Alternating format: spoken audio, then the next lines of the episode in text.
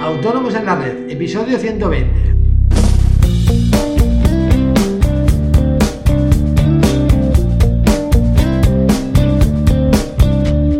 Muy buenos días a todos y bienvenidos un día más, un viernes más, hoy 4 de marzo de 2016, Autónomos en la Red, el podcast en el que hablamos de todos aquellos temas que nos interesan a los autónomos, IVA, IRPF, seguros sociales, financiación, etcétera. Y hoy vamos a hablar sobre la protección de datos, que es un tema que nos afecta a todos. Eh, pero antes, ya sabéis, recordaros que en asesoríafiscalautónomos.es os ofrecemos todos los servicios de contabilidad e impuestos que os ayudarán a gestionar mejor vuestros negocios y a optimizar vuestra factura fiscal. Todo ello en unos precios realmente competitivos y de la manera más sencilla que os podáis imaginar. Eh, toda la información la tenéis en nuestra web, os repito, asesoríafiscalautónomos.es.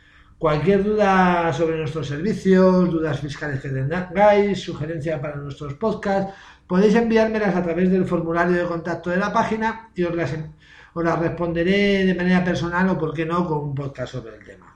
Eh, bueno, vamos a, a centrarnos. Otra de las preguntas que recibimos de manera recurrente es si estamos obligados a cumplir con la ley de protección de datos. Y la respuesta es muy rotunda, es sí. Eh, ya sé que muchos de vosotros me podréis decir que, no trabajáis con clientes particulares, que solo trabajáis con empresas, pero tenemos que tener en cuenta que al final siempre habrá detrás una persona física, bien sea el cliente final, etcétera. Además de que siempre tendremos algún proveedor, empleado o incluso el propio arrendador de nuestro eh, local del que dispondremos al menos de unos mínimos datos personales. Eh, lo primero que tenemos que saber es que se entiende la Ley Orgánica de Protección de Datos por, un dato de carácter personal. Pues bien, es toda aquella información concerniente a personas físicas identificadas o identificables. De este modo, prácticamente cualquier dato tiene la condición de identificable, pues aunque, por ejemplo, con el número de seguridad social o el DNI no es fácil saber el nombre de su, de su poseedor, si es posible asociarlo a la persona que es su titular, por lo que sería identificable. Eh, bien, hay tres tipos de niveles de datos a los cuales la ley otorga diferentes grados de protección. En primer lugar están los datos con protección de nivel básico, que son todos aquellos que no son de nivel medio o alto. Eh, por poner algunos ejemplos, pues estaría el nombre y apellidos, el teléfono, la dirección, el correo electrónico, la matrícula del coche, por decir, la firma, etcétera. En segundo lugar, tenemos los datos con nivel de protección medio, que son datos relativos a infracciones administrativas o penales, de solvencia y crédito, datos tributarios o de la seguridad social, datos referentes a la personalidad y comportamiento de las personas, como podrían ser gustos, aficiones, etc. Y en el caso de operadores de comunicaciones electrónicas, los datos de tráfico y localización.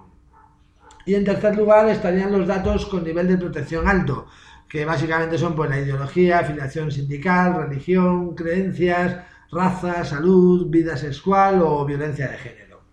Como norma general, antes de, obtener y archivar los datos de carácter personal, debemos tener consentimiento del titular, aunque existen excepciones. Entre estas excepciones eh, se encuentran determinados casos, como por ejemplo serían los datos que se recojan para el ejercicio de las funciones propias de las administraciones públicas en el ámbito de sus competencias, eh, cuando sean necesarios para relaciones comerciales, en este caso clientes y proveedores, o laborales, empleados. Y bueno, existen más excepciones, pero creo que no es conveniente, conveniente perdón, detallarlas todas, ya que, que sería un podcast muy aburrido.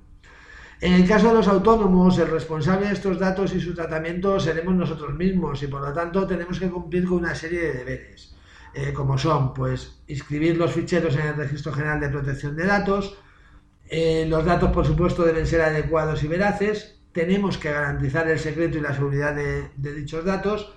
Debemos informar y obtener el consentimiento para recogida y tratamiento de los datos personales en los casos en que sea obligatorio. Y debemos velar por los derechos de las personas de las cuales tenemos sus datos, eh, que son básicamente el derecho de acceso, es decir, tienen derecho a, que les informemos eh, de sus datos sometidos a tratamiento, el origen de los datos y la utilidad que le vamos a dar el derecho de rectificación, en el caso de que algún dato no sea correcto, deberemos corregirlo de acuerdo con lo indicado por su titular. Y el derecho de cancelación, es decir, que bloqueemos dichos datos.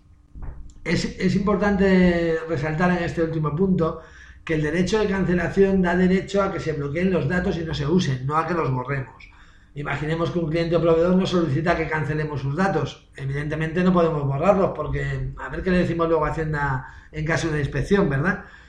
Y bueno, eh, también es importante resaltar que en caso de cumplir con lo ordenado en la Ley Orgánica de Protección de Datos, nos enfrentamos a importantes sanciones que, pueden ir desde 900 a 40.000 euros en el caso de las sanciones leves, de 40.000 euros a 300.000 euros en el caso de las sanciones graves y hasta 600.000 euros en el caso de sanciones muy graves. Eh, ya sé, como siempre, como siempre pasa en estos casos, que hay que rascarse el bolsillo para variar y, a nadie nos viene bien, ¿verdad? Pero debéis tener en cuenta el coste que puede tener el no cumplir con esta ley, que es infinitamente mayor al coste que nos supone implantar dicha ley. En Google podréis encontrar multitud de empresas que os ayudarán por un módico precio a, estar tranquilos.